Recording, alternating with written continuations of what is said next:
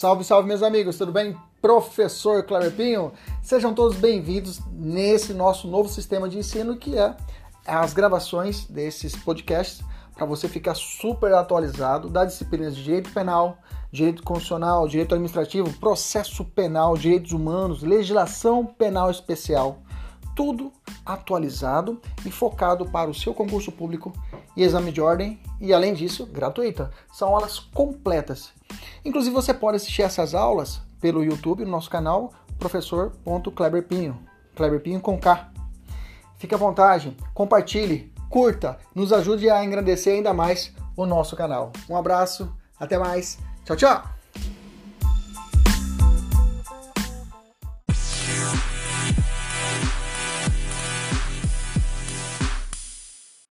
Salve, salve, meus amigos! Professor Kleber Pinho! Começando nossa aula hoje de Direito Civil. Vamos dar hoje Direito Civil, focado para concurso público e exame de ordem. Nós vamos dar a parte introdutória do Direito Civil, a parte lá do artigo 1 do Direito Civil, falando sobre personalidade e capacidade. Já saúdo os nossos alunos da mentoria, sejam todos bem-vindos. Se você não é da nossa mentoria, pega aí o seu Código Civil, deixa engatilhado para você começar a nos acompanhar a partir do artigo 1 Bacana? Beleza, maravilha. Sem muita conversa, vamos para a aula. Então nós vamos começar a nossa aula estudando a respeito da personalidade. Se nós ler, temos que fazer um, para nós entendermos a personalidade, nós temos que ler em conjunto o artigo 1 e o artigo 2 do Código Civil. Vamos ler o artigo 1 O artigo 1 fala assim, lê comigo. Toda pessoa é capaz de direitos e deveres na ordem civil. Bacana? Toda pessoa é capaz de direitos e deveres na ordem civil. Está expressando aqui a, a chamada capacidade. Não vamos falar isso, capacidade. É, é, é, nós, vamos, nós vamos estudar a respeito do que seria a capacidade. Seria uma capacidade, é, a chamada capacidade de direito ou de gozo. Mas calma, vamos devagarzinho. Então eu tenho que ler junto com o artigo 2 Vai agora no artigo 2 O artigo 2 fala assim: a personalidade, personalidade civil da pessoa começa do nascimento com vida. Beleza? Nascimento com vida mas a lei põe a salvo, desde a concepção, os direitos do nascituro. Vamos entender o seguinte. E, e sempre eu faço isso, né? Buscando uma, vers uma, uma visão de direitos humanos.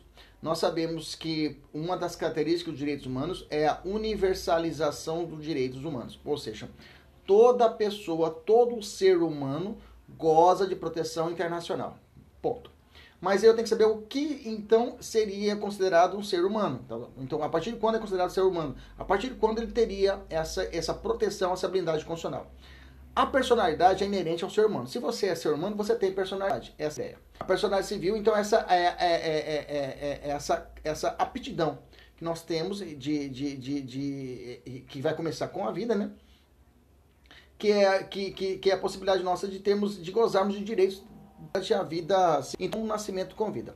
Então, nesse caso, é, é, a, lei fala: se você nasceu com vida, eu tenho que você goza de direitos, goza de uma proteção constitucional, goza de proteção do direito civil, goza de proteção dos direitos humanos. Ponto. Então, se você nasceu com vida, você goza desses direitos. Mas a lei ressalva: olha, mesmo a pessoa que não nasce com vida, mesmo assim, aquela pessoa que está antes, o nascituro. Ele fala o seguinte: é, a lei põe a salvo, existe, então ela protege o direito daquele que, que a partir da concepção, ou seja, a que a partir da concepção esteja no ventre materno, e mesmo dentro do ventre materno, ele recebe uma blindagem legislativa. O que ele quer dizer? Então, a, a, proteção constitucional vai falar o seguinte: ó, se você nasceu com vida, você recebe a personalidade. Mas mesmo se você estiver no ventre materno, mesmo se você estiver no ventre materno, você também será protegido. Também haverá uma proteção ao chamado nascituro. Bacana? Beleza? Então, o nascituro, que a, a, grande parte da teoria, e aí tem vários doutrinadores magníficos que falam que ele seria um, uma expectativa de vida, né? Ele teria uma expectativa de vida, mesmo tendo uma expectativa de vida de nascer com vida, há ele uma, uma, uma, uma blindagem é, legislativa, há ele uma camada protetiva. Vamos devagarzinho. Então eu tenho que a, a, no nosso Brasil existem várias teorias para dizer como a pessoa terá direito a essa proteção. Eu tenho pelo menos aí três teorias que correm no Brasil: a teoria natalista, a teoria da personalidade condicional e a teoria concepcionalista, tá? A teoria natalista ela vai dizer o seguinte, que a personalidade jurídica só inicia com o nascimento. E o nascituro não pode ser considerado pessoa, né? Só, só será pessoa quando nascer com vida. O nascituro tem apenas uma expectativa de vida, tá? E aí, quem segue essa corrente natalista, temos aí o Silvio, Silvio Rodrigues Caio Mário Silva Venosa e grande parte da doutrina e grande parte das bancas, tá? Grande parte das bancas vão utilizar a teoria natalista, tá? A teoria natalista. Como a, digamos assim, para provas objetivas é bom você utilizar a teoria natalista, hein? ou seja, quem tem personagem jurídica só inicia com o nascimento, o nascimento com vida, com a primeira respirada, quando ele respira. Inclusive, existe um exame para comprovar se a pessoa nasceu ou não como vida. Vou utilizado aqui no direito civil também, que é a teoria da é, docima, docimácia hidrostática de Galeno. Docimácia hidrostática de Galeno. Ou docimazia hidrostática de Galeno. Seria mais ou menos isso. Eu colocaria aqui dentro de um recipiente com água um pedacinho do pulmão daquela criança que nasceu e jogo ela dentro do copo de água. Se esse pedacinho ele boiar, é porque os alvéolos pulmonares se abriram e o ar entrou, ou seja, essa criança nasceu com vida. Se, pelo contrário, o pedacinho do pulmão ir para o fundo do copo, quer dizer que esse pulmão não respirou, os alvéolos pulmonares não abriram, então não houve respiração, ou seja, essa criança já nasceu morta. Então é importante eu saber se ela nasceu com vida ou nasceu morta, esse professor? Sim, porque se ela nasceu com vida, nasce para ela a possibilidade de direitos sucessórios. Nasce para ela a possibilidade de direitos sucessórios ok? Então, nesse caso, se ela nasceu com vida e logo alguns minutos ela morreu, ela teve direito, por um certo período de tempo, a direitos sucessórios e pode ser analisado. Mas guarda essa informação. Então, eu tenho a chamada docimácia hidrostática de Galeno, que possibilita essa análise se ela nasceu ou não com vida. Bacana? Então, a personalidade é isso. Existem três teorias. Teoria natalista, que vai dizer que a pessoa só é, só, só a pessoa só, só goza da personalidade jurídica se ela nascer com vida isso e o nascituro recebe uma, uma certa proteção porque há uma expectativa de vida. A teoria menos utilizada que é a personalidade condicional, né? Inclusive o pessoal da, da mentoria tem uma tabelinha que eu fiz para vocês. Desce um pouquinho aí, vocês vão achar essa tabelinha. E a, essa personalidade condicional diz que a personalidade civil começa com o nascimento com vida, mas o nascituro titulariza direitos submetidos a condições suspensivas, ou seja, direitos eventuais. Caso ocorra, caso ele nascer com vida, ele terá direito, caso ele nascer com vida, caso ele terá direito sucessório, é, é, o nascituro possui direitos de, por uma condição suspensiva. Aqui quem vai seguir essa teoria é o Washington de Barros, Monteiro, é, eu tenho Arnaldo Risato e outros doutrinadores, tá? Mas às vezes essa teoria cede, por exemplo, a proteção a, ao, hoje ao direitos alimentos gravídicos, né? Os alimentos gravídicos é ofertado à criança dentro do seu ventre, dentro do nascituro. E aí não há uma expectativa de, de ah, se nascer com vida, ele terá direito a esses alimentos gravídicos. Não, alimentos gravídicos é dado de imediato de imediato. A pessoa, a menina engravidou, não sabe quem é o pai, há uma suspeita. Já, já presenciamos isso uma vez no NPJ, né? Em uma certa faculdade, a menina chegou e falou: Olha, eu fui numa, num baile funk, professor, e engravidei de dois, e tive relação sexual com os dois rapazes, só que eu não sei quem é o pai. E pelo início da gestação não era possível identificar ainda pela via cordão umbilical para que pudesse fazer o que? O exame DNA. E nesse caso nós pedimos alimentos gravídicos, né? Para ela, pra, diretamente a criança, proteção da criança, e ela representando a criança, a mãe, né? E o juiz deferiu, deferiu o valor, lembro a época, de 500 reais, foi 500 reais para um e 500 reais para o outro, né? Os dois suspeitos, né? E os dois tiveram que pagar. Depois, ela, como o NPJ é muito movimentado, demorou muito, depois ela retornou no NPJ, já tinha nascido, já, a criança já tinha nascido, e aí fizemos o exame de DNA. Resultado, não era nenhum e nem outro, era um terceiro que ela não sabia se realmente era o pai, né? Bacana, maravilha. Inclusive, até para aprendizado, esses dois sujeitos que sofreram a ação, sofreram a ação e tiveram que pagar a indenização, eles poderiam pedir o dinheiro de volta, o ressarcimento? Não.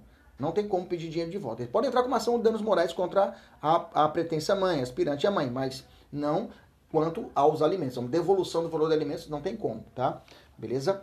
Tranquilo, porque são irreversíveis esse valor de alimentos. Bacana. Então a personalidade condicional é uma teoria mais, digamos, é, que, que vai tratar, que fala assim, ó, o nascituro ele vai ter uma expectativa, ele vai trabalhar uma condição suspensiva, mas cai por terra, por exemplo, com os alimentos gravídicos que são imediatos, não tem uma condição suspensiva, é imediato. E a outra teoria, a última teoria, é a teoria concepcionalista, né? A personalidade jurídica se inicia com a concepção muito embora alguns direitos só possam ser plenamente exercitáveis com o nascimento, tá? Aqui o nascituro é pessoa desde o momento em que ele é concebido. O nascituro é sujeito de direitos. Nascituro possui direitos aí eu tenho a Silmara Chinelato, grande, grande, é, grande maioria da doutrina que vai trazer que a concepcionalista é aquela ideia que quando nasceu ou nascituro, ele é sujeito de direitos, ok? Beleza? Bom, independente, independente da teoria que você utilizar, independente da teoria que utilizar, já é pacificado na doutrina que o nascituro e pela jurisprudência ele vai gozar de algumas, alguns direitos que são inerentes a ele. Então, isso aqui vai cair na prova para você e você vai dizer que sim, é possível para o nascituro. Por exemplo, direito à vida, direito à proteção pré-natal. É um direito inerente ao nascituro, é um direito dele. Não tem como. O direito a, a, a, ao, ao pré-natal, o direito à proteção à vida, inclusive, é crime é crime no Brasil, ainda é crime o aborto, né? Se bem que vamos lá para o penal de novo e constitucional. Nós sabemos que o Supremo, né, com a decisão pelo relator, o ministro Barroso, tem entendimento de um habeas corpus em que foi julgado preliminarmente ainda, mas não foi julgado um mérito. Na, na verdade, no habeas corpus, uma ADPF, não foi julgado o mérito dela ainda. E nessa ADPF foi analisada a possibilidade do aborto até o terceiro mês de gestação, né? Terceiro mês de gestação são 12 semanas, isso? 12 semanas, isso. 12 semanas. Então, 12 meses semanas. Então, antes disso, era possível fazer o aborto pelo Supremo, decisão liminar. É possível que a pessoa faça um aborto, ela realize o aborto e não há punição penal para isso. Essa que é a sacada, tá? Isso está no, numa decisão recente do Supremo, mas ainda não foi julgado o mérito, tá? Inclusive, nós, tivemos, nós, fizemos, nós fizemos uma aula aqui né, de revisão de constitucional, nós tivemos uma questão desse tipo, né, uma questão inclusive caiu para a Defensoria Pública, nós fizemos junto com o pessoal da OAB, todo mundo junto fizemos essa questão, tá? Dá uma olhada no direito, na aula 1 de direitos fundamentais que a gente falou do direito à vida. Bacana? Beleza? Então, é a proteção constitucional o direito à vida, mas ainda isso não, ainda, é, digamos, é uma, um posicionamento supremo, é um posicionamento, posicionamento supremo, mas ainda continua vigente o crime de aborto. Bacana? Beleza? que mais? Pode receber doação, o nascituro pode receber doação. Pode existir o reconhecimento dos pais, tá? Isso está no 1609, parágrafo único. Então pode existir. Isso está na lei já. Então não, não existe uma perspectiva. Isso é um direito inerente ao nascituro. Então por isso que muitos, para proteção do nascituro, seguem uma corrente concepcionalista, tá? De, de concepção e ele é sujeito de direitos. Bacana? É, que mais? Ele pode ser beneficiado por um legado, herança. É possível que ele seja nomeado curador para a defesa dos seus interesses. O Código Penal tipifica crime de aborto, já falei. Com decorrência da proteção conferida pelos direitos da personalidade, o nascituro tem direito à realização do exame DNA para, a, para efeito de aferição da paternidade. É, é, ele pode ser protegido de danos morais, né? Danos morais, né?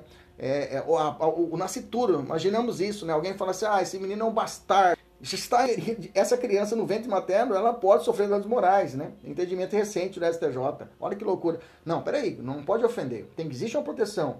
A, a, a, o Código Civil falou, ó, o Código Civil disse, a personagem, a personagem civil, a personagem civil da pessoa começa no nascimento com vida, mas a lei põe a salvo desde a concepção os direitos do nascituro. Então, desde, o desde a, da, da, da concepção, existe a proteção do nascituro. Então, não posso mexer com ele. Bacana? Beleza? Que mais? Olha só, é, tutelar os direitos ao, do nascituro via estabilidade, da estabilidade da gestante, né? Isso tem uma súmula 244, né? A, a, a, os alimentos do nascituro, né? Via estabilidade, a, estabilidade da gestante é estabilidade no emprego, estou dizendo, né? Só que na verdade o termo correto não é estabilidade, né? O pessoal aí da OAB, não, a gente não chama de estabilidade, tá? O termo correto a gente chama de garantia provisória de emprego, tá? A gente não fala estabilidade no emprego. Ah, eu tenho estabilidade. Não tem estabilidade, você tem garantia provisória de emprego. Esse é o termo correto. E tem uma súmula 244 lá do TST que determina a garantia à gestante, ok? Para proteção da alimentação do seu nascituro. Bacana? Beleza? E a morte de nascituro gera o, pagamento do DPVAT. Morte do, do nascituro gera o pagamento do DPVAT. Decisão agora, do, na, já, já, decisão agora foi reafirmada, né? Mas o STJ tem entendimento que, vou ler a decisão para você, o STJ decidiu que se uma gestante envolve-se em um acidente de carro e em virtude, de, em virtude disso sofre um aborto, ela terá direito de receber a indenização por morte do DPVAT, do DPVAT nos termos do artigo 3 inciso 1 da Lei 6.000 194 e 74, tá? Então, o ministro relator afirmou expressamente que, em sua opinião, o ordenamento jurídico como um todo, e não apenas o Código Civil, e não apenas o Código Civil, tá? Alinhou-se a, a, mais, alinhou-se a mais a teoria concepcionalista para a construção de situação jurídica no nascituro. Conclusão enfaticamente sufragada pela majoritária doutrina contemporânea. Bacana? Então, eu tenho que a proteção no nascituro pela essa teoria concepcionalista, ela, ela reflete nessa possibilidade do pagamento de PVAT. Então, se a gestante faleceu no acidente de trânsito, aquela criança que estava no ventre pode suscitar o que o, o, o, pagamento de PVAT. É pouco conhecido, até a Vera falou aqui, é pouco conhecido mesmo, tá? As pessoas, por isso que eu falo, tem que estudar, né? Temos que estudar muito, né? Bacana. Beleza, então vamos voltar um pouco política, para a visão constitucional, se nasceu com vida, goza de personalidade jurídica. Então, quem são as pessoas que são sujeitos de direito, né? Vamos voltar um pouquinho lá no começo, né? Vamos voltar ao começo. Então, como a, a, a primeira pergunta, eu, eu, coloquei o artigo primeiro e logo coloquei embaixo uma pergunta. O que se entende por sujeito de direito? Sujeito de direito é todo aquele, não é tudo aquilo, que pode se ter, é todo aquele, não é tudo, né? Não, é todo é todo aquele corrige para mim no seu material, é todo aquele que pode, corrige o seu material aí, é todo aquele que pode ser titular de direitos e obrigações. Quem pode ser sujeito de direitos? Eu tenho os entes personalizados, que eu tenho o, o, a, o, que são chamados também personificados, né? São dotados de personalidade jurídica e podem praticar a maioria dos atos e negócio jurídico. Eu estou falando pessoa física e pessoa jurídica. Tanto a pessoa física como a pessoa jurídica, elas vão ter personalidade jurídica, né? Tanto a pessoa física como a pessoa jurídica. A pessoa física também, o Código Civil chamou de pessoa natural, tá? O pessoa física também é nome de pessoa natural. Bacana? E também eu tenho sujeitos de direitos que não têm personalidade, mas gostam de proteção. São chamados entes despersonalizados, tá? A gente não pode esquecer dos entes despersonalizados, né? Que são são pessoas, não são pessoas jurídicas, mas são entidades que o Estado lhe oferece, o Estado lhe empresta a personalidade para que ele possa agir, ok? Então pode praticar apenas os atos inerentes à sua finalidade. É, o nascituro em quase, é, em quase pessoas jurídicas, é, é, por exemplo, o espólio, a massa falida, a herança, jacente, condomínio, edilício e pessoas jurídicas sem região, entes despersonalizados que o Estado lhe empresta uma certa, uma, uma certa capacidade para que ele possa exercer seus direitos. Ok? Bacana, então vamos continuar nossa sequência aqui.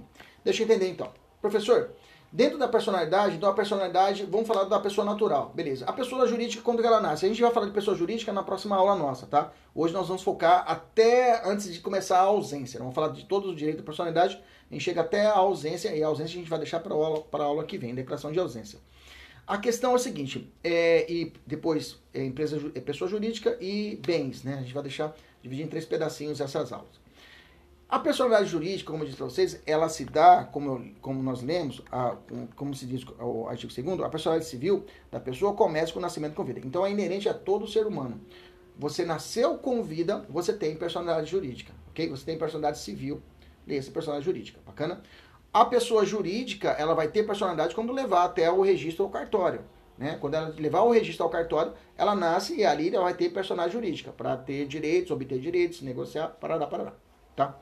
Então, a personagem jurídica, ela, nós temos que, para a medida dessa personalidade, até quando você pode, ou você pode agir sozinho, ou você precisa de alguém para poder agir, eu tenho a chamada capacidade, tá?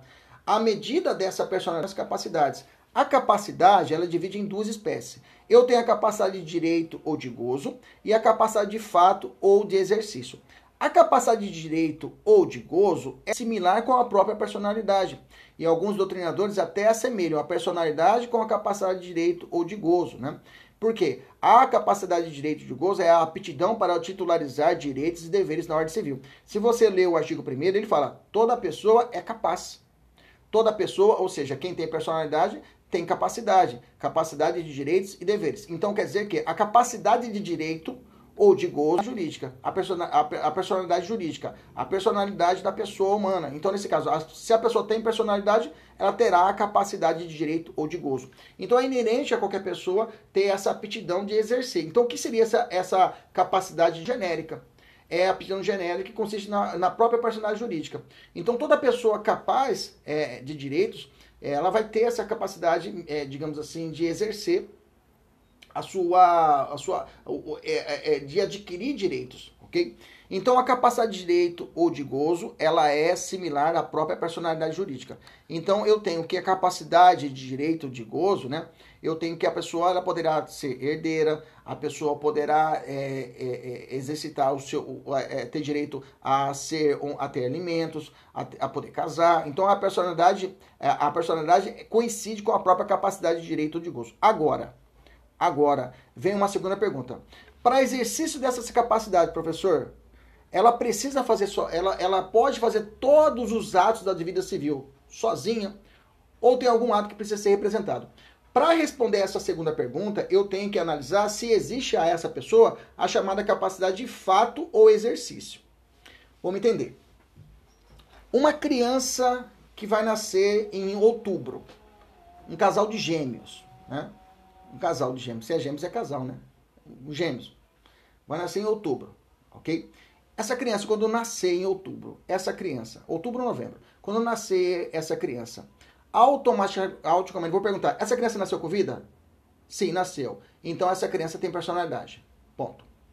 Segunda pergunta, essa criança que nasceu com vida, ela pode ser herdeira? Sim, então ela tem capacidade de direito ou de gozo do direito. Bacana? Bacana. Aí pergunta é, essa criança, ela pode entrar com uma ação sozinha? Ela pode, esse, esses gêmeos podem entrar com uma ação sozinha?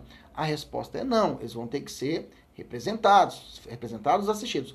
Ah, então eu vou dizer, ele possui capacidade de direito, mas não possui a capacidade de exercício? Exatamente. Ah, professor, entendi. Então, vamos fazer outro exemplo. É, se uma menina de 15 anos, bacana, 15 anos, ela nasceu com vida, ela tem personalidade jurídica? Tem. Segunda pergunta, ela pode adquirir direitos? Ela, pode, ela é apta para poder receber direitos? Ser herdeira, é, receber uma doação? Pode ou não pode? Pode. Então ela tem a capacidade de direito e de gozo. Bacana. Essa menina de 15 anos, ela pode casar? Aí você fala, casar, professor? Casar não pode, porque ela só pode casar com 16 anos, que é a idade núbio. Bacana? Então ela não tem capacidade de fato exercício para o casamento. Entendeu? Então, o, a capacidade de fato exercício é a possibilidade, é a aptidão para praticar pessoalmente os atos da vida civil, independentemente de alguém estar tá te assistindo ou representando. Beleza? Por exemplo, quando que eu sei que uma pessoa ela tem a capacidade plena? Ela vai ter a capacidade de direito e ela vai ter a capacidade de fato ou exercício. Quando que a pessoa vai ter? Hoje no Brasil, quando tiver 18 anos. Se ela tiver 18 anos, ela tem a chamada capacidade plena. Antes não era assim. Antes, a pessoa só tinha capacidade plena com 21 anos de idade. Inclusive, o direito penal ainda continua assim, né? O direito penal, aliás, o direito penal ele adaptou ao Código Civil, trouxe que o cara é menor, o, o menor de idade é aquele que não completou 18 anos, então ele vai ser punido com 18 anos, mas tem algumas disposições do Código Penal, por exemplo, que ainda continua beneficiando a pessoa que não completou 21 anos de idade. Por exemplo, se o cara cometeu um crime e ele tem 19 anos, ele vai ter a possibilidade de ter a prescrição contada pela metade. Então, beneficiando ainda aquela, aquele lapso temporal até 21 anos, que não existe mais no âmbito civil. No âmbito civil não existe mais isso. 18 anos ele tem a capacidade plena e completa. Bacana. Dá um joinha se você entender. O de gozo, ele coincide com a própria personalidade, tá? Decora assim. Tem correntes, contra, do, é, é, correntes doutrinárias contrárias, é claro, tem várias coisas, mas para prova objetiva a gente já segue esse raciocínio. E a capacidade de fato, o exercício, é a possibilidade da pessoa exercer os seus direitos independentemente de assistência. Uma criança de dois anos, ela tem direito de alimentos? Sim ou não? Do pai tem que pagar alimentos para ela? Sim ou não? Sim. Então ela gosta de capacidade de direito ou de gozo de receber os alimentos. Sim ou não? Sim. A pergunta é: ela pode sozinha exercer esse direito ou ela precisa de alguém de representar? Precisa de alguém para representar. Nesse caso vai ser o quê? A sua a sua genitora, que vai ser a mãe. Então ela tem capacidade de direito, mas não tem a capacidade de fato. Gente, essa parte é a parte mais difícil. É a parte mais difícil. Se você entendeu essa, essa esse, esse bate-bola, acabou. É a parte mais difícil da matéria, é isso aqui, é a introdução. Se você entendeu, conseguiu diferenciar a personalidade que é igual à capacidade de direito e a capacidade de exercício é quando a pessoa consegue fazer sozinha ou não, acabou. Porque quando eu vou falar de capacidade de fato exercício, eu começo a falar de incapacidades. Dentro da capacidade de fato exercício, de eu poder ser representado ou assistido, eu entro em capacidades. E aí vamos falar dos artigos seguintes do Código Penal. Bacana? Beleza? Então vamos avançar, vamos avançar lá, né? É, eu, eu já falei as teorias, né? Darará. É, a, o 1779 reforça o que eu disse a respeito da possibilidade de nomear curador ao nascituro, né? O 1779, dá uma olhada lá, fala assim, dar-se ao curador ao nascituro se o pai falecer estando grávida a mulher e não tendo poder familiar. Se a mulher estiver interditada, seu curador será o nascituro. Bacana? Será a, a do nascituro. Eu, eu, eu, ressalto, vamos fazer exercício já nesse bloco, tá? Mas eu, eu ressalto dois enunciados da, do Conselho Federal da Justiça, tá? O primeiro enunciado se prende ao artigo 2 Fala assim: a proteção que o Código defere ao nascituro alcança morto, o que concerne aos direitos da personalidade, tais como nome, imagem e sepultura. Natimorto é aquela pessoa que nasce, é, aquela, aquela que nascituro que nasceu morto. A gente dá seu nome de natimorto.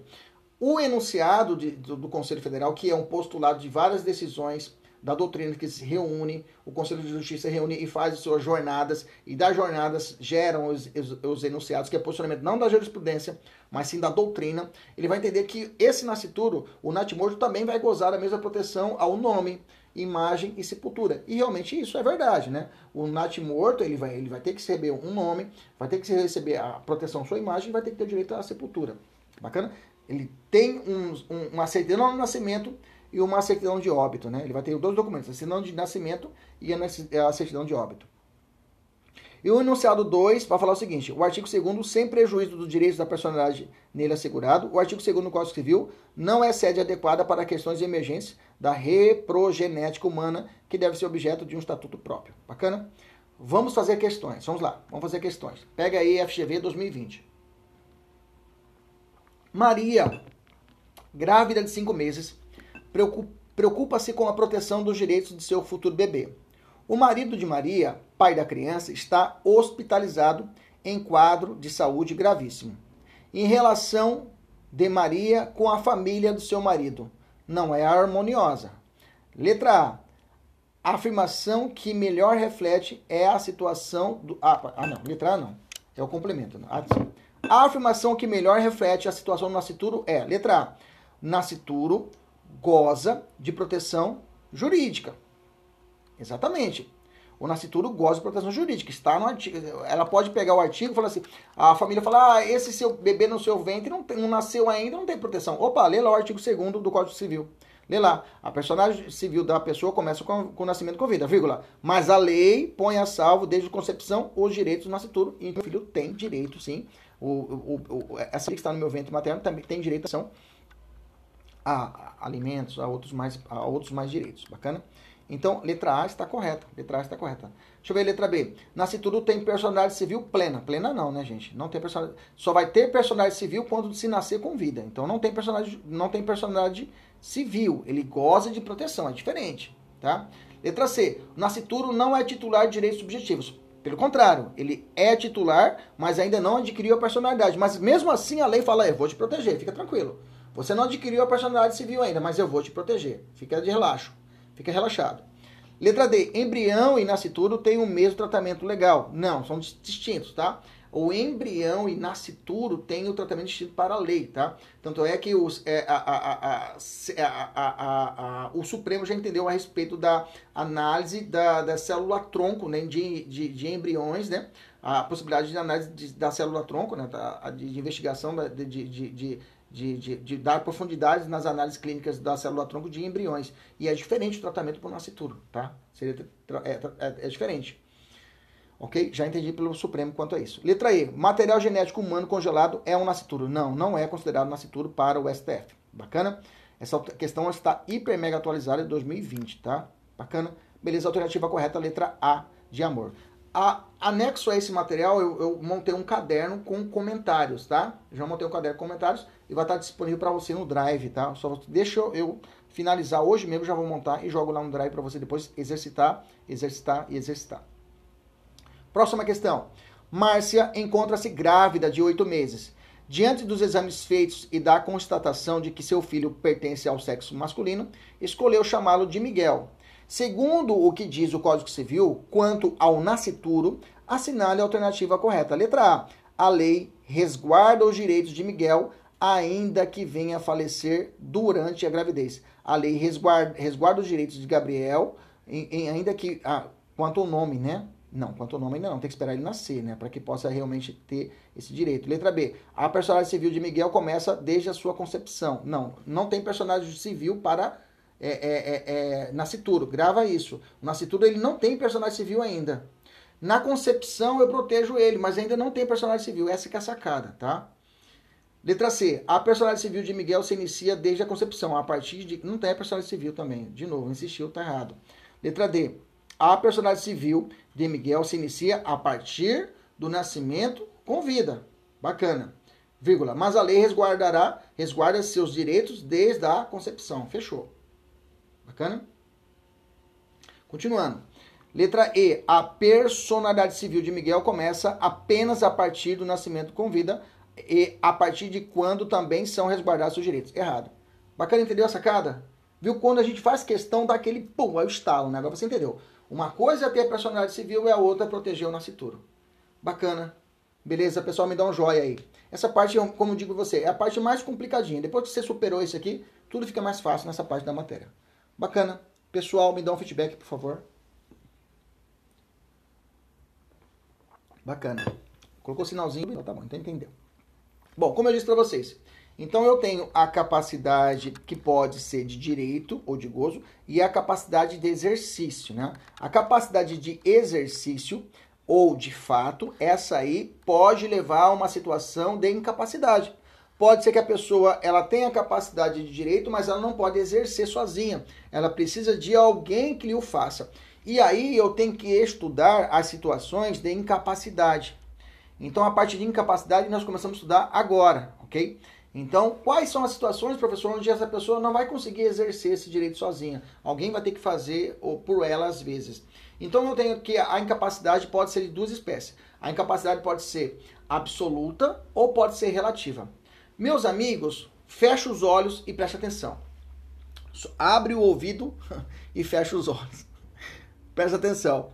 Hoje, se você, eu tenho certeza que a maioria de vocês estudaram com o Código Civil de 2002. Todos estudaram o Código Civil de 2002. Óbvio, professor. Só eu que estudei com o 16, né? Na época eu estudei, eu estudei o 16 e logo veio o 2002. Né? Mas tivemos uma reforma no, no, no Código Civil com a implantação da, da, da lei de, da pessoa com deficiência.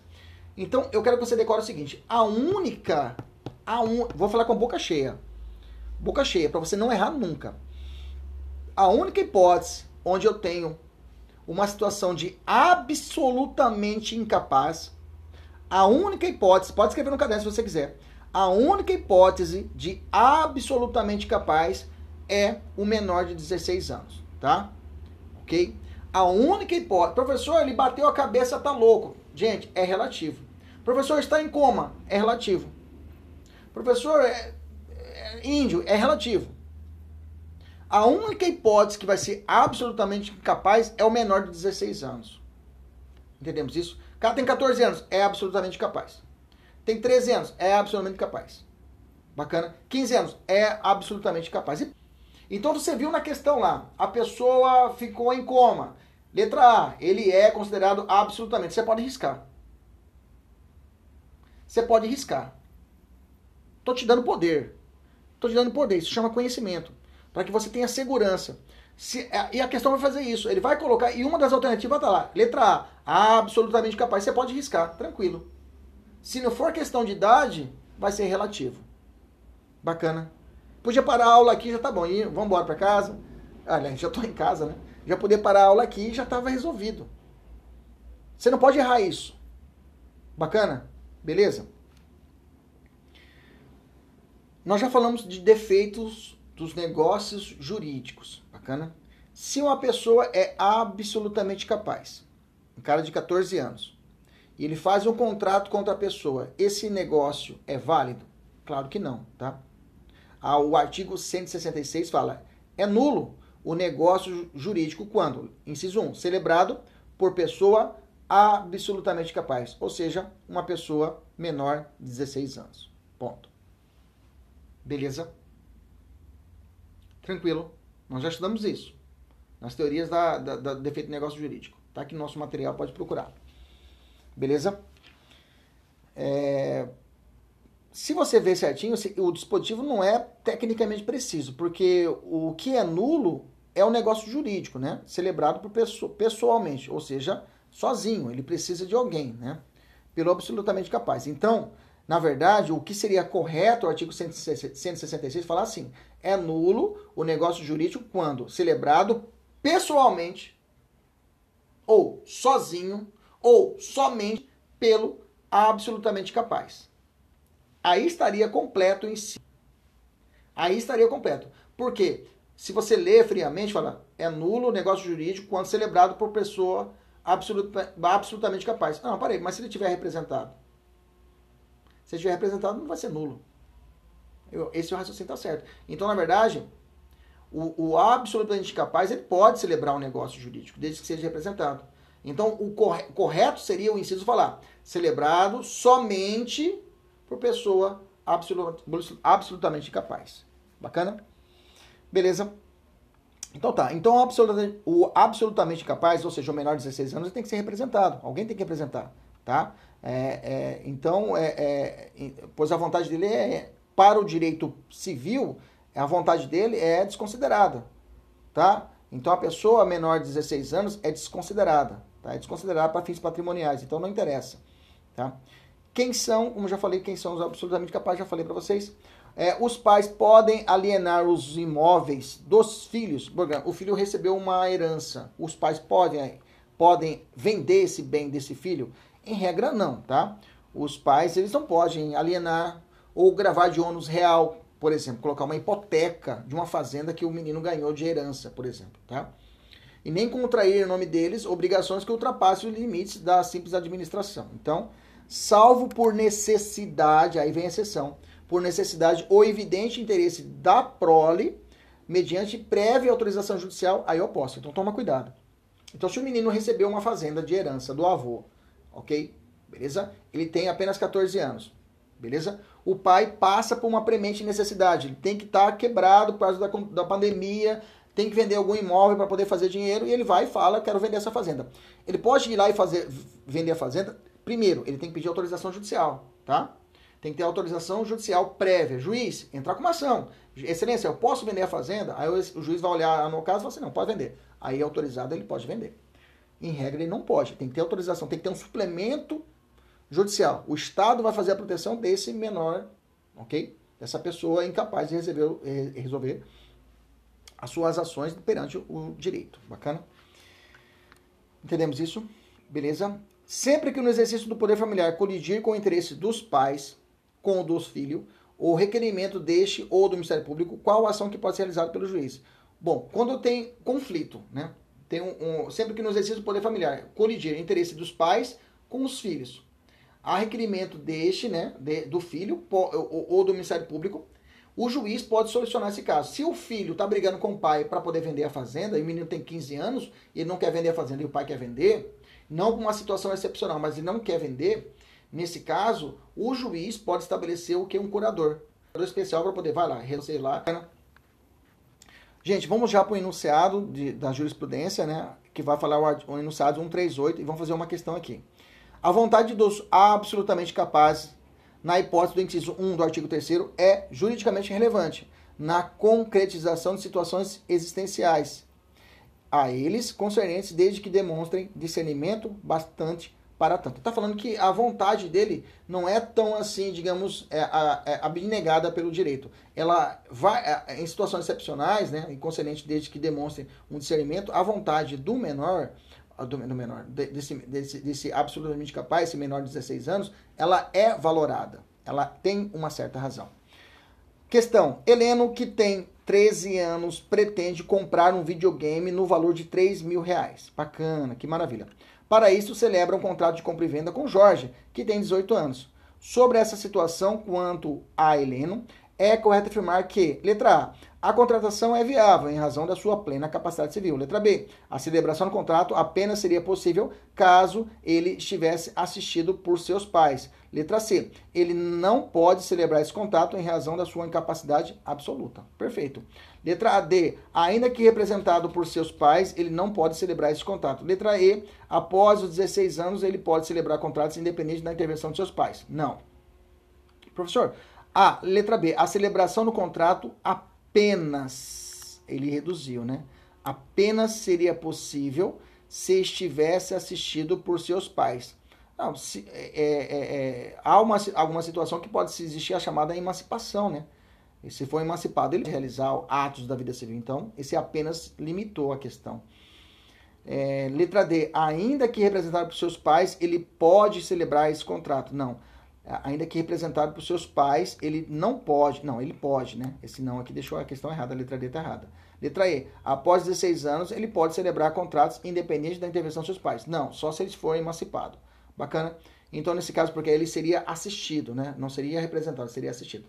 Bacana? Então, realmente, a letra, a letra C é a mais é a menos errada. Ele não pode celebrar esse contrato em razão de sua incapacidade absoluta. Você podia fechar o olho e marcar essa, né? Bom, você falou assim, menor de 16 anos de capacidade absoluta. Qual a alternativa? A letra C. Puf. Se você fosse no seco assim, você acertaria a questão. Bom, de, enquanto aos absolutamente capazes. Beleza? Tranquilo, pessoal do ao vivo.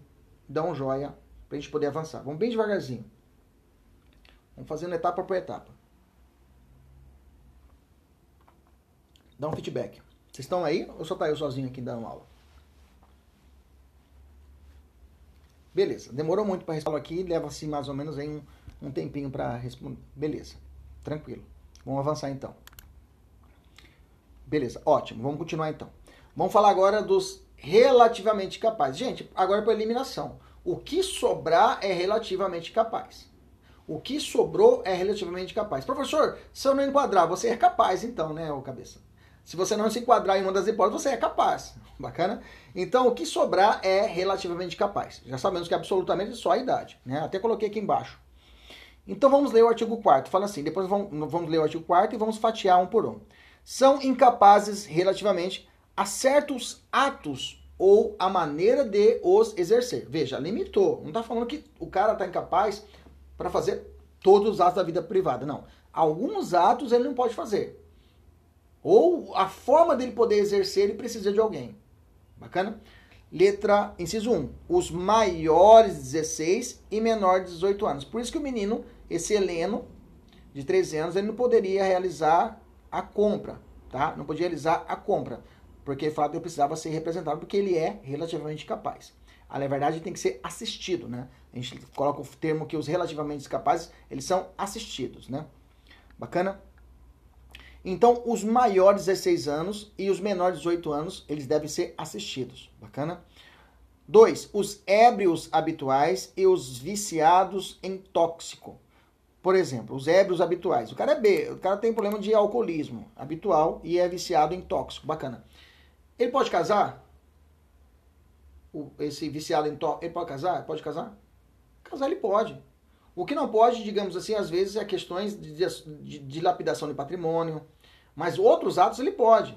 O que não pode, por exemplo, é realizar o ato, outros atos, digamos, que se prende à venda do seu patrimônio, que realmente aí ele pode deslapidar para poder usar droga. Aí tudo bem, aí ele fica, realmente ele fica de stand-by, ele fica relativamente incapaz, até ele poder é, realizar um tratamento e realmente chegar à plenitude novamente. Mas, por exemplo, ele pode casar.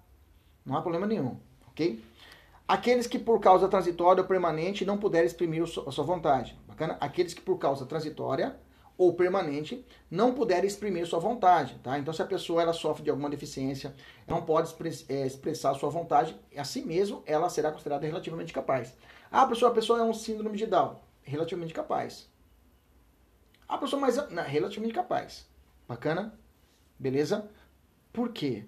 O, a, a, o, o, o, o, estatuto da pessoa trouxe essa, ela, essa é a famosa inclusão. Ela trouxe de volta. Ela tirou essas pessoas, a pessoa quando daquele âmbito de exclusão, de ser considerada, de ser taxada como absolutamente capaz, para que ela possa voltar, que ela possa ter a possibilidade de ser inserida na sociedade. Então, por isso que é possível o casamento, por exemplo, de um síndrome de Down. Ele pode casar, sem problema nenhum. Tá? Ele pode casar precisa de uma de uma de uma para o casamento para exercer essa vontade precisa de representação especial não precisa tá para o casamento se for sendo de dar maior de idade ele pode realizar sem necessidade de uma representação especial mas se for escolha do patrimônio, por exemplo, agora vamos fazer o regime de bens. Aí ele falou, não, eu quero é, comunhão universal de bens. Aí para o pacto antinupcial, ele vai precisar de uma, de uma assistência. Mas para o casamento, ele não precisa da assistência, tá? Ele é livre. Bacana. Entendemos isso? Porque se prende muito a relatividade da incapacidade, quando você começa a ler, a questões patrimoniais. Entendeu? Que é o Código Civil protegeu o patrimônio dele. Ok? Quatro, os pródigos, né? O pródigos, né? A gente vai falar sobre ele agora. Pródigo, ah, seu filho pródigo, né? A pessoa dilapida seus bens, aí fugiu da família, antecipou a herança, gastou com a mulherada, depois ele começou a comer a comida dos porcos, aí ele, ele se arrependeu, voltou para casa, aí o pai vai, abraça ele, tá? Essa é a parábola do filho pródigo, né? Tem uma certa semelhança quanto ao pródigo daqui, que é a pessoa que não consegue ter o controle mesmo dos seus bens. Não, não é tão a parábola como é, né? Mas segue esse raciocínio. Parágrafo único. A capacidade dos indígenas será regulada por legislação especial. Então vamos lá. Vamos entrar agora nos detalhes. O relativamente capaz pode praticar pessoalmente atos jurídicos? Sim. Tá? Desde que assistidos. Ele pode realizar desde que assistido. Então ele pode. Ele pode, mas que haja assistência. A vontade do relativamente capaz é desconsiderada para o direito? Não. Diferente do absolutamente, do menor de 16 anos. O menor de 16 anos, o direito civil, né? Civil, não, não observa a vontade dele. Não estou falando do ECA lá, não estou falando de adoção, que a pessoa pode ser ouvida, né? Que é outra conversa. A criança lá, 12 anos incompletos, né? Lá é outra, outro status. Aqui é 16 anos. Não mistura as coisas. Não vai misturar a ECA com aqui com a proteção de direito civil. Aqui é o mundo todo. Civil é tudo. ECA é um mundo isoladinho lá do ECA. Adoção, é a situação de medidas socioeducativas, é outra conversinha, é o mudinho dele. Aí por isso que a gente utiliza o status lá do ECA. Criança até 12 anos incompletos, 12 anos menor de 18 anos é chamado de adolescente, lá pro ECA. Deixa ele lá, não mistura aqui. Aqui pro direito civil é o mundo, Word, o mundo todo, de todos os direitos civil, a gente aplica para essa, essa, essas regras, ok? É, o ato praticado sem assistência é nulo ou anulável? O ato será anulável, conforme o artigo 171. Além dos casos expressamente declarados em lei, é anulável o negócio jurídico, por incapacidade relativa do agente. Ok? Mas atenção, a regra do artigo 105, que veda a invocação da própria torpeza. O artigo 105 fala assim, ó. A incapacidade relativa de uma das partes não pode ser invocada pela outra em benefício próprio, nem aproveita aos co-interessados capazes salvo se for o, salvo se nesse caso for o indivíduo o objeto do direito ou da obrigação comum. Quer dizer que se, se a pessoa se passa por uma maior de idade e faz um negócio com uma pessoa, esse, esse, esse, esse ato, é, é, é essa, essa venere in factum próprio, né? eu acho que é, eu acho que é um vício, né? Tem um, é, é, um dos vícios do dolo, né? Venere in factum próprio, né? Uma coisa assim. Então, nesse caso, a pessoa não pode alegar torpe... Ah, é, é, é, não pode alegar não pode invocar a sua idade, né, em benefício próprio. Ah, eu fiz negócio com ele, mas eu era menor de idade. Mas por que você fez isso?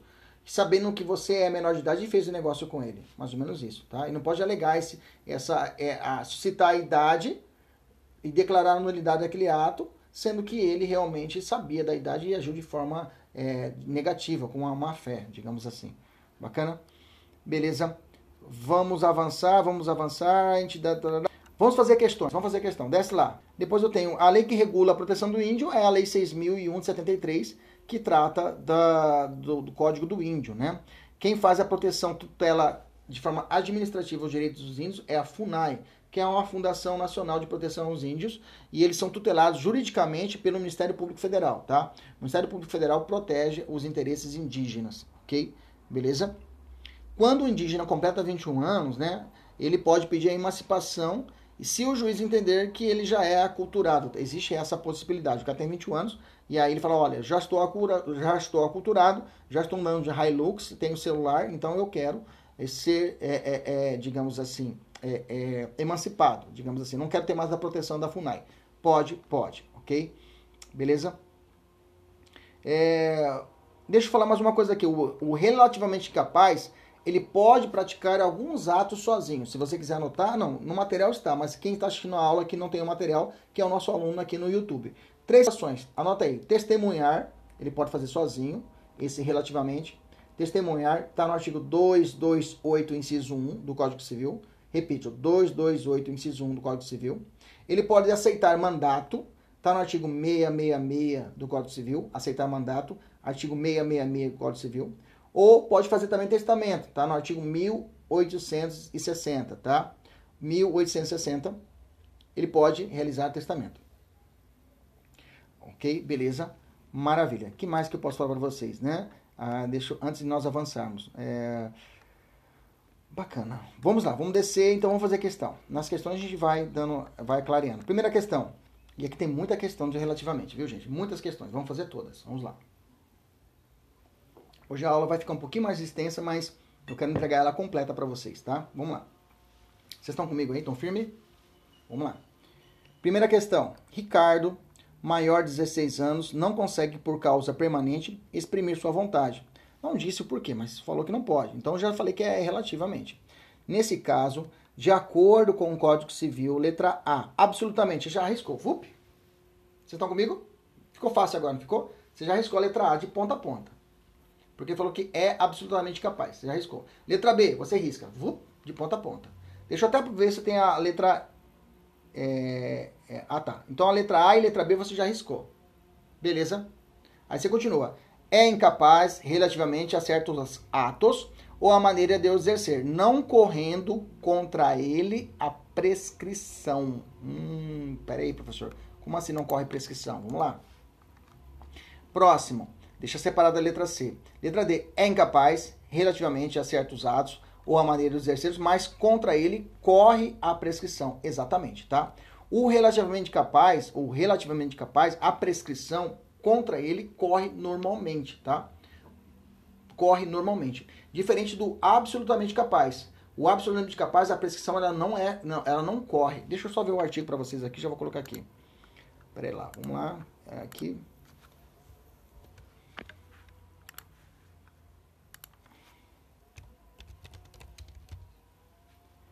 Vamos lá. Artigo 197 do Código Civil. Fala assim: não corre a prescrição entre os cônjuges na constância da sociedade conjugal. Inciso 2. Entre ascendentes e descendentes durante o poder familiar. Inciso 3. Entre tutelados ou curatelados e tutela ou curatela. Artigo 198. Também não corre a prescrição contra os incapazes de que trata o artigo 3 do Código Civil, tá? Contra os incapazes de que trata o artigo 3 Artigo 3 são os absolutamente. Contra eles não corre a prescrição, ok? Até 16 anos de idade a prescrição não corre. Quer dizer que se alguém ofende moralmente um moleque de 13 anos, a prescrição da possibilidade dele pedir uma reparação não vai correr enquanto ele for é, incapaz absoluto. Quando ele completar 16 anos, aperta o botão da prescrição e aí começa a rodar o prazo prescricional. Bacana beleza? Relativamente, maior de 16, menor de 18 anos ou outras situações, a prescrição corre normalmente. Bacana? Beleza, pode notar, artigo 198, parágrafo, é, inciso 1 do Código Civil. Beleza? Bacana?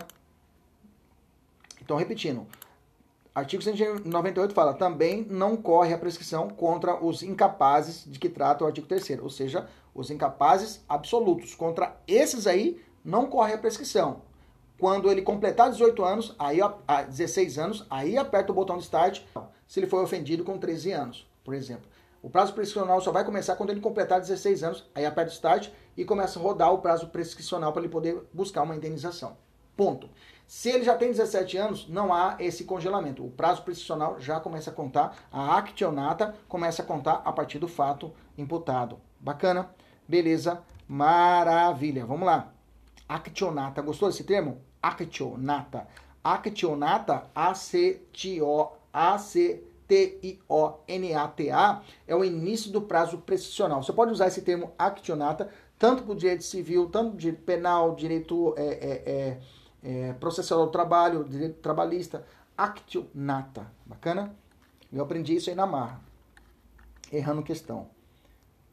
Próxima questão, FCC 2019. De acordo com a, com a atual redação do Código Civil, com as modificações operadas pela Lei Brasileira de Inclusão da Pessoa com Deficiência, a Lei 13.156 de 2015, são relativamente incapazes. Letra A as pessoas maiores de 16 e menores de 18 anos e os pródigos. Pronto, letra A. Letra A, aí é decorar. 18 anos, tá errado. Letra C, somente as pessoas maiores de 16 anos e menor de 18, os ébrios habituais, os viciados em tóxicos e os que por doença mental tenham discernimento reduzido. Né? Somente as pessoas maiores de 16 anos, 18 anos e os índios. Não colocou aqui também, né? Então por isso que a questão ficou errada, porque somente as pessoas maiores de 16, menores de 18, ele limitou. Os ébrios habituais, os viciados em tóxicos e os que por deficiência mental têm discernimento reduzido, e aquelas pessoas que momentaneamente também. Então não colocou aqui a letra C, ficou incompleta. Como ele falou somente, ele isolou, né? Letra D, de novo, somente. Colocou somente, quer dizer que só esses que estão aqui. Tá errado.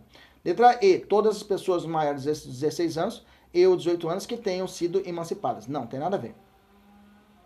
Próxima questão, vamos lá. Alessandra, atualmente com 17 anos de idade, nasceu com deficiência mental que impede de forma permanente de exprimir sua vontade. Perfeito.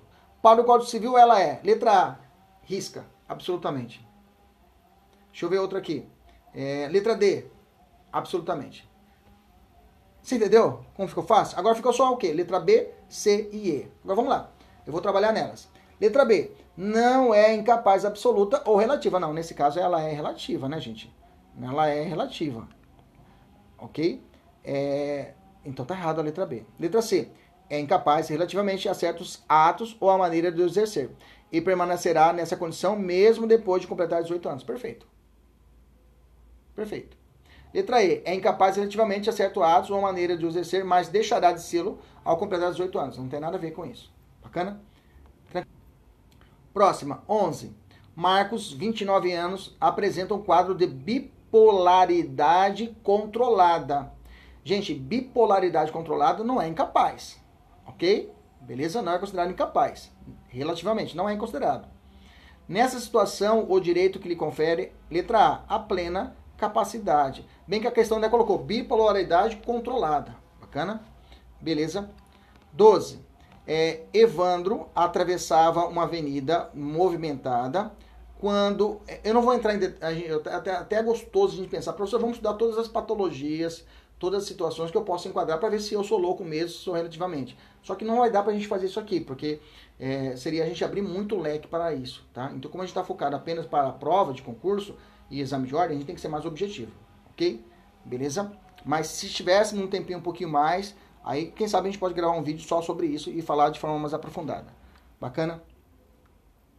12. Evandro atravessar uma avenida movimentada quando um ônibus em alta velocidade não respeitou o sinal de pedestre e chocou-se contra ele.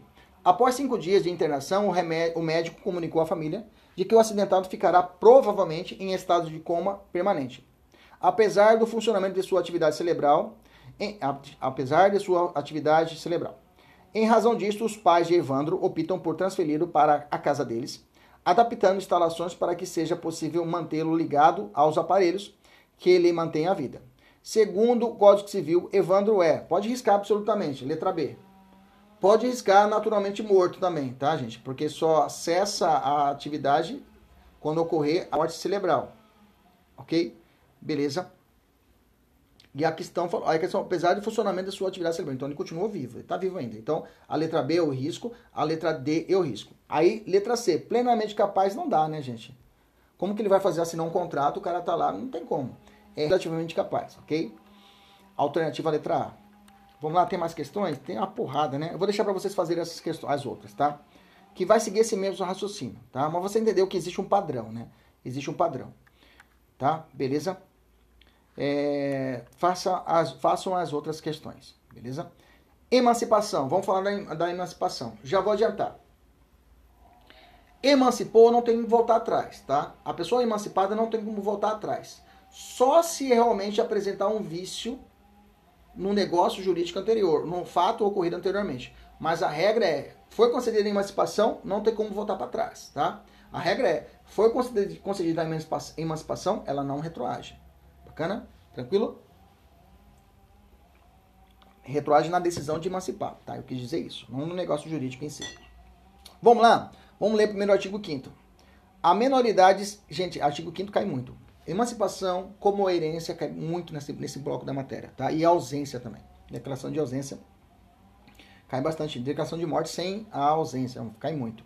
Artigo 5 A menoridade cessa aos 18 anos completos, quando a pessoa fica habilitada à prática de todos os atos da vida civil. É a chamada capacidade plena. Parágrafo único. Cessará para os menores a incapacidade, tá?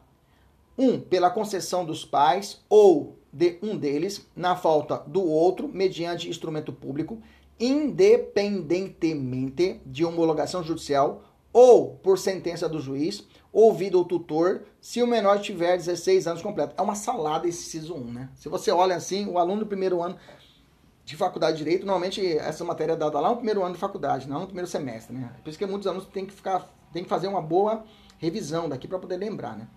Mas quando o cara vê esse inciso 1, fala, é um samba louco aqui, né? É um samba, é, é assim, uma, uma, uma um, tanta informação que você fala, cara, de onde, por onde eu começo? Eu vou fatiar para você. Inciso 2, pelo casamento. 3, pelo exercício de emprego público efetivo. 4, pela colação de grau em curso de ensino superior. 5, pelo estabelecimento civil ou comercial ou pela existência de relação de emprego, vírgula, desde que em função deles, ou seja, ou do comércio, né? Desde que em função deles, ou, ou, ou do emprego, né? Do comércio, ou pela existência de relação de emprego. Ou vamos lá, vamos fatiar um por um. Primeiro, o que se entende por emancipação? O que é emancipação? Vou te perguntar uma prova oral. Vamos imaginar já numa prova de Defensoria Pública, Magistratura e Ministério Público. O que é a emancipação? Você vai falar, eu vou ler para vocês, pode falar o seguinte: emancipação é a, é a antecipação da capacidade plena. A emancipação equipara-se à declaração de maioridade. Com a emancipação, uma pessoa que seria relativamente capaz, por ser menor de 18 anos, torna-se plenamente capaz, podendo, por consequência, praticar os atos da vida civil sem a necessidade de assistência. Bacana, então vamos entender. Quem pode ser emancipado? Isso aqui é importante, essa pergunta é importante. Em regra, somente o relativamente incapaz em regra, somente o relativamente capaz. Ou seja, o menor de 18, 16 anos, o menor de 16 nem se fala de emancipação. O menor de 16 não se fala em emancipação. Ponto. Bacana? Vamos continuar o raciocínio. Considerando que a recente lei, a lei, a lei 13.811 de 2019, a pessoas menores de 16 anos completos, eu posso dar de núbio para casamento. Então, o primeiro ponto é esse. Casar é só com 16. Então eu tenho que, tem que ser relativamente incapaz. Quais são os direitos do emancipado? Bom, ele em regra, o emancipado pode praticar todos os atos da vida civil sem assistência, tá?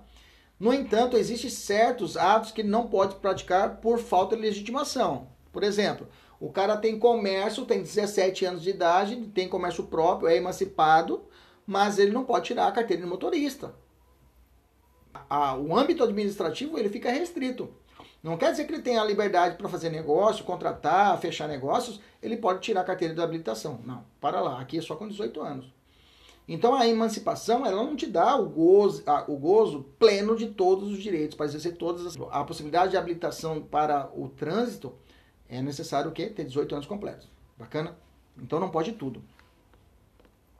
Por exemplo, o menor emancipado não pode adotar. É outro exemplo. O menor antecipado, já no âmbito, no âmbito lá do ECA, do ECA Civil, o emancipado, ele não pode adotar. Isso quem fala é o artigo 1618 do Código Civil. Limita. Então você pode ser emancipado para certos atos, mas não é bagunçado assim. Bacana? Bom, daquele artigo 5 que eu falei para vocês que é bem bagunçado, eu posso dividir em três categorias a emancipação, tá? No material eu fiz para vocês mastigadinho. Eu tenho a voluntária, a judicial e a legal, tá? eu tenho a voluntária, a judicial e a legal. A voluntária é a voluntária parental, a judicial e a legal. A legal pode ser matrimonial, empregado público efetivo, colação de grau reconhecido, posso ter por estabelecimento civil ou comercial, né, que nós falamos lá, ou relação de emprego, por colação de grau em ensino superior ou por estabelecimento civil, comercial ou para existência de emprego, é, obtendo o menor as suas economias. Opa, ficou repetido o, C, o C6, né? O C6 ficou repetido. Deixa eu apagar o C6, só C5. Bacana? Então vamos para a primeira, voluntária, voluntária parental. Quando ocorre essa voluntária parental? Bom, pela concessão dos pais, os dois juntos, ou se não tem os dois, na falta do outro, E aí, quando está sozinho, precisa de um instrumento levar ao cartório. Então, se a mãe solteira, ela quer emancipar o seu filho, ela pode ir junto ao cartório, mediante instrumento público, e lá no cartório registrar a emancipação do seu filho. Ponto. Essa daqui não precisa de homologação judicial. Bacana? Beleza? Tranquilo? Maravilha. E nesse caso, nessas duas hipóteses, pela concessão dos pais juntos ou pela mãe sozinha que leva até o cartório, ele tem que ter 16 anos, tá? O menor deve ter 16 anos completos. Beleza? Tranquilo? Maravilha. Professor, essa emancipação pode ser realizada por instrumento particular? Não, tem que ser instrumento público, tá? Eu tenho ali jornada de direito civil, três situações de jornada, né? Que trouxe três enunciados. O primeiro fala o seguinte, ó. É... Opa, peraí, deixa eu ver o que eu fiz aqui. Ah, tá, beleza. Primeiro fala assim, é... a redução do limite etário para a definição da capacidade civil aos 18 anos não altera o disposto no artigo 16, inciso 1 da Lei 8.213 de 91, que regula a específica situação de dependência econômica para fins previdenciários e outras similares. Lembra que eu falei para vocês que os efeitos da emancipação não atingem tudo, por exemplo, também para fins previdenciários. Outra, é, é, jornada de direito civil é, e traz o a, enunciado 397. A emancipação por concessão dos pais ou por sentença do juiz está sujeita à desconstituição por vício de vontade. E a última, a emancipação por si só não elide a incidência do ECA. Bacana? Estou falando da voluntária parental, tá? Agora eu vou falar da judicial, tá? Voluntária parental é isso. Pais os pais juntos ou pai so, um dos pais sozinhos que vai até o cartório e aí realiza no registro do cartório registra a emancipação. E nisso esse moleque tem que ter 16 anos. Bacana? Vamos fazer essa questão aqui. Márcia, é, adolescente com 17 anos de idade, sempre demonstrou uma maturidade muito superior à sua faixa etária. Seu maior objetivo profissional é o de tornar-se professora de história e por isso decidiu criar um canal em uma plataforma online na qual publica vídeos com aulas por ela própria elaborados sobre conteúdos históricos.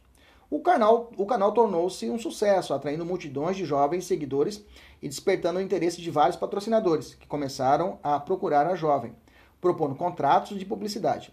Embora ainda não tenha obtido nenhum lucro com o canal, Márcia está animada com a perspectiva de conseguir custear seus estudos na Faculdade de História, se conseguir firmar alguns desses contratos. Para facilitar as atividades da jovem, seus pais decidiram emancipá-la, o que permitirá que celebre negócios com futuros patrocinadores com mais agilidade. Sobre o ato da emancipação de Márcia, seus pais deverão, né, necessariamente, né, os pais deverão necessariamente levar a registro do cartório competente do registro civil das pessoas naturais, não sendo possível a simples concessão por instrumento particular. Exatamente. Se for os dois pais juntos ou o pai sozinho, se for voluntária, vai até o cartório e faz o a, por instrumento público. Não pode ser particular. Bacana? Essa questão foi adaptada para certo e errado, está certa essa questão. Bacana? Mais uma. Rodrigo e Beth, casados, são os pais isso, exatamente. Emancipado não tem prejuízo da UECA. Perfeito. É o que é o enunciado disse isso, né? O enunciado 530 do, da Jornada Civil falou: a emancipação por si só não elide a incidência do ECA. Isso mesmo, Vera. Tá lá no, na, no, no enunciado 530 da, da Jornada de Direito Civil. A emancipação é âmbito civil. Por exemplo, a emancipação no âmbito trabalhista aí ele é emancipado. Vamos, vamos dar uma, vamos, vamos aproveitar esse aqui, vamos dar esse, você me deu esse gancho, vou aproveitar. Então, o emancipado é no âmbito civil. Eu já te disse, no âmbito administrativo, se ele quiser tirar a carteira de motorista, não dá. Não dá. No âmbito eleitoral, ele pode votar? Pode votar. Se for menor de 18 anos e maior de 16, ele pode votar. Se ele for emancipado ou não, não tem problema nenhum. Ele pode votar independente. A emancipação não afeta a capacidade eleitoral. Ele pode não ser emancipado e pode votar. Entendeu? No âmbito penal, ele pode ser punido? Não, porque menor de 18 anos é inimputável. Vai aplicar o que? O ECA. Mesmo sendo emancipado, mesmo sendo emancipado, o ECA não mexe. Entendeu? Então, cada macaco no seu galho. Cada direito no seu, no seu, no seu escaninho. Ele tem 17 anos, professor. Bacana. Ele é emancipado. Que ótimo, professor. Ele pode trabalhar à noite? Não. Porque a CLT e a Constituição falam que o menor de 18 anos não pode trabalhar à noite. Não pode trabalhar no NIP, noturno, insalubre e perigoso. Entendeu? Então, veja, falamos de direito administrativo, falamos de direito eleitoral, falamos de direito penal, falamos de direito do ECA e falamos de direito trabalhista. Nós orbitamos tudo trabalhando em cima das idades. Então, cada situação, cada um no seu escaninho, cada macaco no seu galho. Bacana. Vamos fazer essa questão juntos. Bom dia. Boa tarde, boa madrugada que está assistindo essa aula depois, né? Vamos lá. É, 2019, Rodrigo e Beth casados são os pais de Pedro, que tem 16 anos, bacana, bateu a idade, e, e moram em Salvador. Ainda com essa idade, Pedro obteve boa nota no Enem e foi admitido na Universidade Federal de Minas Gerais. Por essa razão, Rodrigo e Beth pretende proporcionar ao filho maior liberdade, maior liberdade na prática de atos civis. Diante disso, dessa situação apresentada, é possível afirmar que, segundo o direito brasileiro, letra A, Pedro é relativamente capaz até completar 18 anos. Perfeito. Inexistindo outra possibilidade de adquirir a plena capacidade que não a maioridade. Errado. A emancipação é um caminho. Eu encurto esse caminho. Letra A está errada. Letra B. O IBET poderão conceder a Pedro a emancipação voluntária. Opa, perfeito. Mediante instrumento público. Opa, Fechado. Adquirindo este último a plena capacidade civil. Fechou. É essa a alternativa correta, letra B. Bom, vamos avançar. Vamos falar da, da, da possibilidade da emancipação agora não, não consensual. Estamos falando da emancipação agora judicial. Ainda estamos no inciso 1 do artigo 5 tá? Quando ocorre essa emancipação por intervenção do juiz? Se você voltar no artigo 5 volta um pouquinho no artigo 5 lá em cima. Ele fala assim, inciso 1. Pela concessão dos pais, ou de um deles na falta de outro mediante instrumento público, independente de homologação judicial. Pronto, esse é a, é a voluntária que nós já vimos até agora. Continua o inciso 1. Ou por sentença do juiz, ouvido ou tutor, se o menor tiver 16 anos completos. Bacana? Vamos entender essa fase judicial de essa essa questão judicial da emancipação. Deixa eu colocar aqui o meu que estamos acabando a energia. Ok. Bacana. Vamos lá.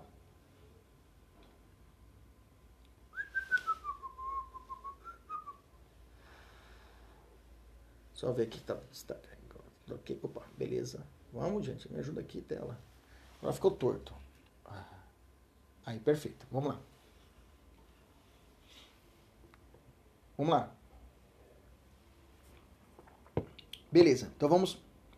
Eu estava com vocês. Ah, lemos agora, vamos ver a judicial, né? O judicial, então, quando ocorre essa judicial? A judicial ocorre por sentença do juiz. Por exemplo, um dos pais não concorda com a emancipação, tá? Um dos pais não concorda com a emancipação. Deu uma travada agora. Deu uma travada. Deu uma travada, vou voltar, vou voltar. Deu uma travada, vou voltar. Tá? Vamos falar da emancipação, da, da emancipação judicial. Você tá comigo? Beleza? Na consensual, os dois pais, os pais consensualmente vão até a cartório e faz e pronto, resolvido. Nessa judicial há uma treta. Quando tem judicial é porque tem treta, porque existe uma lide, existe um conflito. Nesse caso existe o conflito do pai, o pai fala eu quero emancipar, a mãe fala eu não quero emancipar. Então vamos para a justiça e o juiz vai decidir isso. Bacana? Então um dos pais não concorda com a emancipação contrariando a vontade do outro. Aí, nesse caso, eu tenho a possibilidade de levar isso ao juiz e o juiz determinar a emancipação ou não. A outro, outro exemplo é o tutor que pretende emancipar o seu tutelado. Tá? O tutor quer emancipar o seu tutelado que tem que ter 16 anos, ok?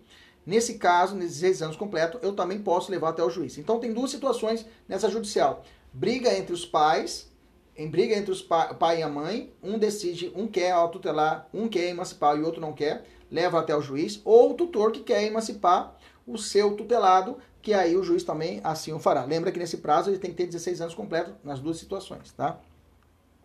Nesse caso, afasta-se a necessidade da escritura pública. Por quê? Nesse caso, a, a, mas deve ser registrado o cartório de registro das pessoas. Aí a sentença do juiz vai servir como um registro, vai levar até o registro do cartório para assim determinar. Vamos fazer uma questão aqui. Os tutores José Considero que o rapaz, aos 16 anos, tem maturidade e discernimento necessários para praticar os atos da vida civil. Por isso, decide conferir ao rapaz a sua emancipação. Consultam, para tanto, um advogado que lhes aconselha corretamente no seguinte sentido. Letra A. José poderá ser emancipado em procedimento judicial, fechou, com a oitiva do tutor sobre as condições tuteladas. Acabou, letra A. Se você ler a letra B, via instrumento público. Letra C, via instrumento público. Letra D, via instrumento público. Ficou fácil. A única que tem o suplemento judicial, que teremos uma cláusula de jurisdição aqui, o juiz que vai decidir, é a letra A e ela é a correta. Bacana? Gente, é assim que, assim que tem que estudar, viu? Estudou um bloquinho, questão. Estudou um bloquinho, questão. Estudou um bloquinho, questão. Não adianta você pegar um livro, começar a ler inteirinho e grifo. Para, para, para, para, para, para. E grifando. Ah, as primeiras. Vou fazer, vou fazer um resumo. Eu vou ler o livro e vou. Esquece isso, não existe isso. Não existe isso mais. Não existe isso.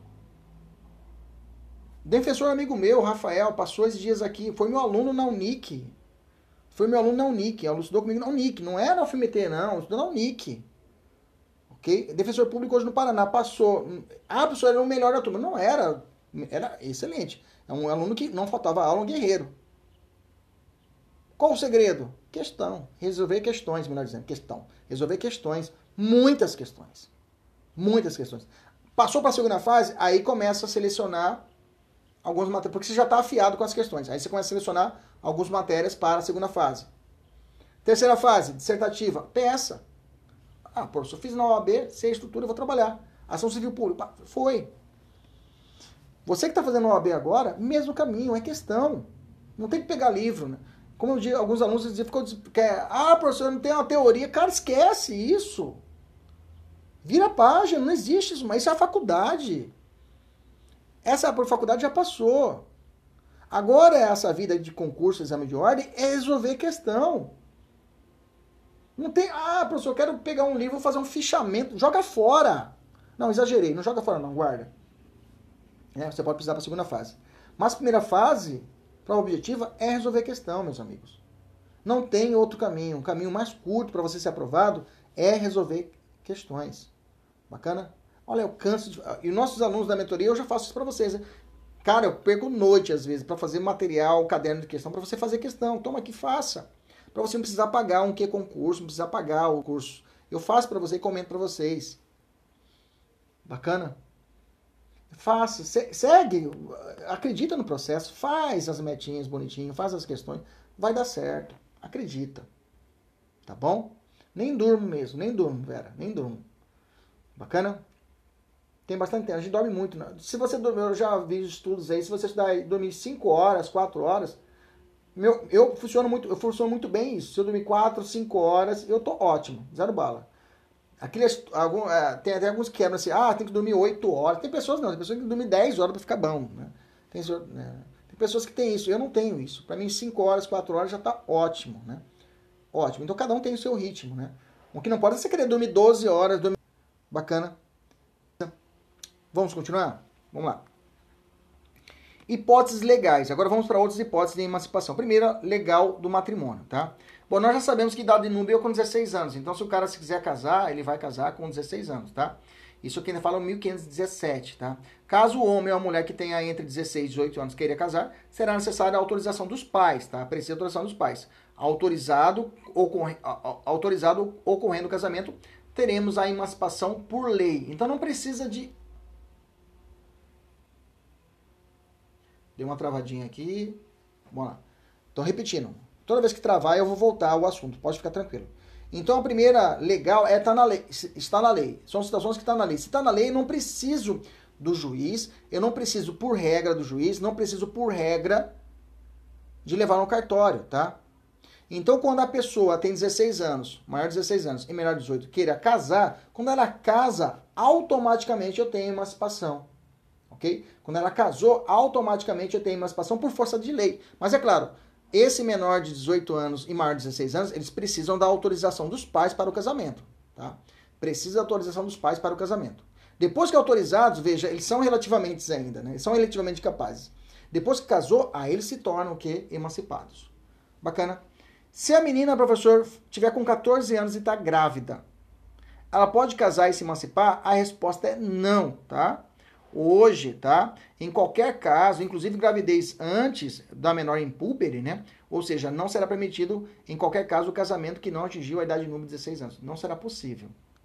Ok? Não será possível. É possível, por analogia, a aplicação união estável com possibilidade de, de emancipação? Vamos entender. Professor, ela tem 16 anos e está é, adjodiada, como a gente fala aqui, no, aqui em Cuiabá, né? Adjodiada, ajuntada com o menino de, de 18 anos. Ela tem 17. Ela já é emancipada? Veja, como é uma possibilidade legal, eu tenho que, tem que existir um documento legal que seria o que? A certidão de casamento. Então a lei fala, se você tiver um outro documento que uma, legalmente uma proposta de uma norma, né, de, de um direito, para poder regular esse direito através, eu não consigo, não consigo, porque a união estável, eu não consigo delimitar o prazo, se desde quando, até quando começou essa união estável. É claro que a união estável goza dos mesmos direitos do casamento, mas para fim de emancipação, que não é, não se prende ao direito de família propriamente dito, a emancipação não se prende ao direito de família. Direito de família eu tenho equiparação de união estável para o casamento. Mas a emancipação, ela não vai só, só dar o direito ao casamento. A emancipação só para casar. Ela vai dar direito para todos os negócios jurídicos. Então, por isso que precisa ter um maior cuidado. Então, por isso que a doutrina majoritária fala que com a união estável, eu não posso considerar que existia uma emancipação. Tem que ter o documento oficial, que seria o que? O casamento. Bacana, beleza? O divórcio, a viuvez e a anulação do casamento implicam num retorno da incapacidade? Não, tá? Mas se o casamento for nulo, eu tenho divergências doutrinárias. Como eu disse lá no começo da aula. Se eu conferir a emancipação à pessoa, não tem como voltar atrás. Mas se a pessoa casou e, e ali identificou um defeito irremediável, que pode levar à nulidade do casamento, Nesse caso, levando a nulidade do casamento, o ato é nulo, nunca existiu, por consequência, não ocorreu a emancipação. Okay? Mas isso são correntes doutrinárias e a gente não vai entrar em bola dividida, tá? A gente não entra em bola dividida, a gente não vai discutir isso na nossa aula, nós vamos fechar para a prova objetiva. Vamos lá, questãozinha para fechar esse ponto. Gustavo completou 17 anos de idade em janeiro de 2010. Em, é, Gustavo completou 17 anos de idade em janeiro de 2010. Em março de 2010, colou grau em curso de ensino médio. Em julho de 2010, com, é, é, em julho, março, colou grau em ensino médio. Ensino médio não serve, tem que ser superior para ser legal. Em julho de 2010, casamento perfeito. Em setembro de 2010, foi aprovado em concurso público e iniciou o exercício de emprego público efetivo, em setembro. Em novembro, estabeleceu o comércio abrindo um restaurante. A pergunta é, quando começou a sua... Quando cessou a incapacidade dele? Nesse caso, claramente, quando ele casou, tá? Porque o anterior, a quando ele colou grau em um curso de ensino médio, não interessa. Só considera-se emancipação se ele colar grau no curso superior, tá? Que não é o caso. Então, quando ele casou, emancipou, que foi em julho de 2010. Alternativa correta, letra C. Outra hipótese legal que é o emprego público efetivo, tá? Gente, quando a lei fala em emprego público e efetivo, ele está abrangendo tanto cargo ou emprego público, tá? Cargo, estou falando, digamos, leia-se na administração direta ou indireta autárquica e fundacional. E emprego público, estou falando lá na sociedade de economia mista, Banco do Brasil, por exemplo, e no, no, na empresa pública, por exemplo, Caixa Econômica. Se o cara for concursado nessas duas aí, uma dessas duas, serve como emancipação. Só que a maioria dos editais de concurso estabelece que para concorrer o cargo, o cara tem que ter 18 anos completos. Então essa norma fica em delay. Tá ouvindo a música aí? Uhul!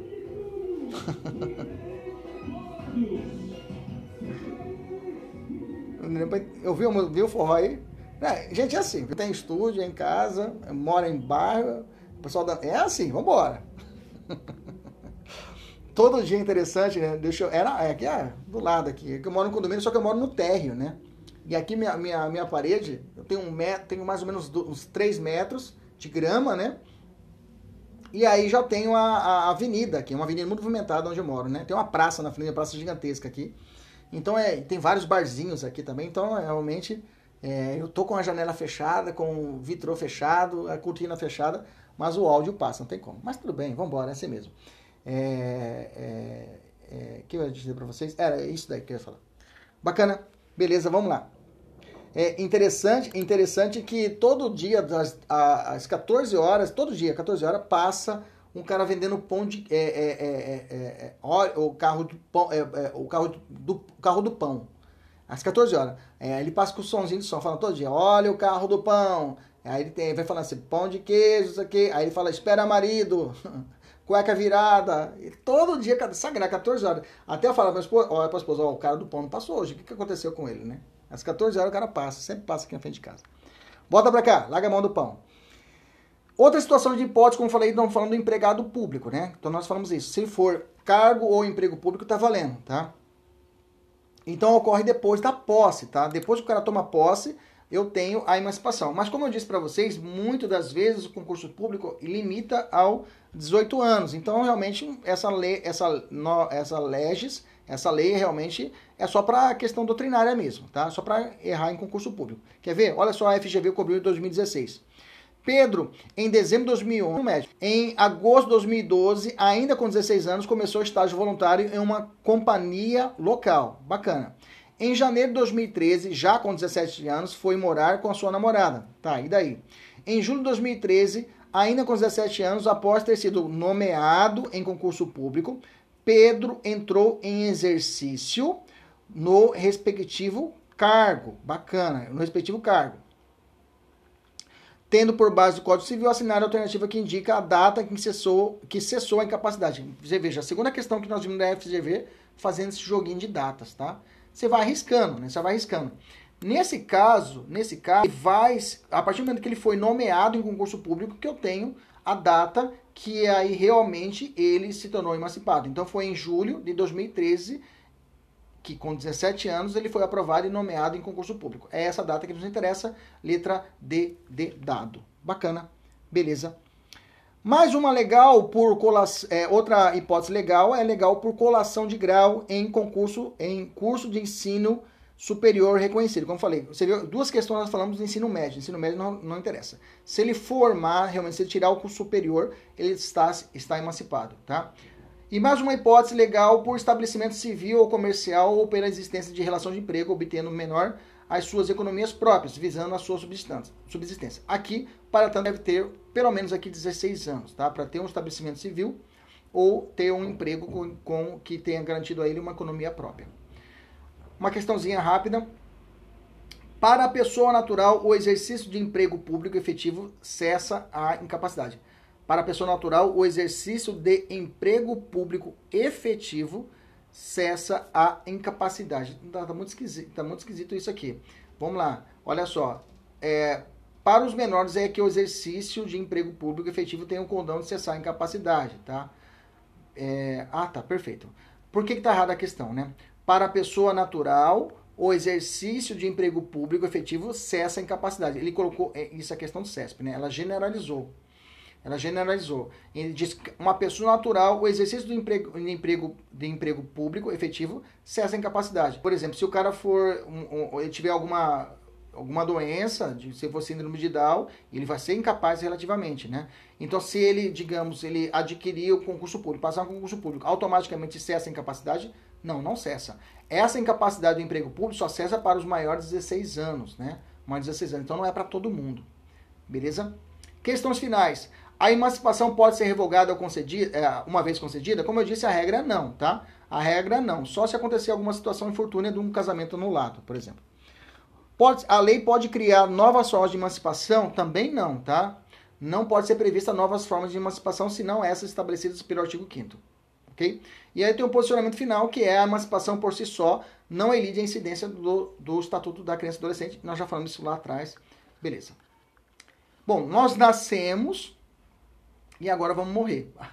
Como assim? Vamos falar sobre a morte, tá? Vamos falar sobre a morte. Deixa eu ver quanto falta aqui. Morte, né? Eu tenho a morte, eu tenho a comoriência e eu tenho o registro público. Três. Ah, tem muita coisa. Vamos fazer o seguinte: nós vamos segurar a nossa aula agora, vamos suspender ela e depois nós vamos começar, continuar daqui, tá? A gente vai fazer uma segunda parte, ok? Então nós vamos parar agora na, na parte de emancipação para não ficar muito pesada a nossa aula e depois nós vamos trabalhar uma segunda parte a partir de morte, a partir da morte desse, a partir da continuidade desse material. Bacana? Pessoal da mentoria, não precisa fazer o simulado ainda, tá? Eu vou combinar com vocês e a gente vai fazer a segunda parte dessa aula. Bacana? Por enquanto a gente para por aqui, para a gente poder continuar, porque senão vai ficar muito longa a aula e vai ficar muito cansativa. Bacana? Beleza? Eu vou encerrar a aula e já combino com vocês a próxima, a, a segunda parte. Beleza? Até a próxima, se Deus quiser. Tchau, tchau. Com uma segunda parte dessa nossa aula.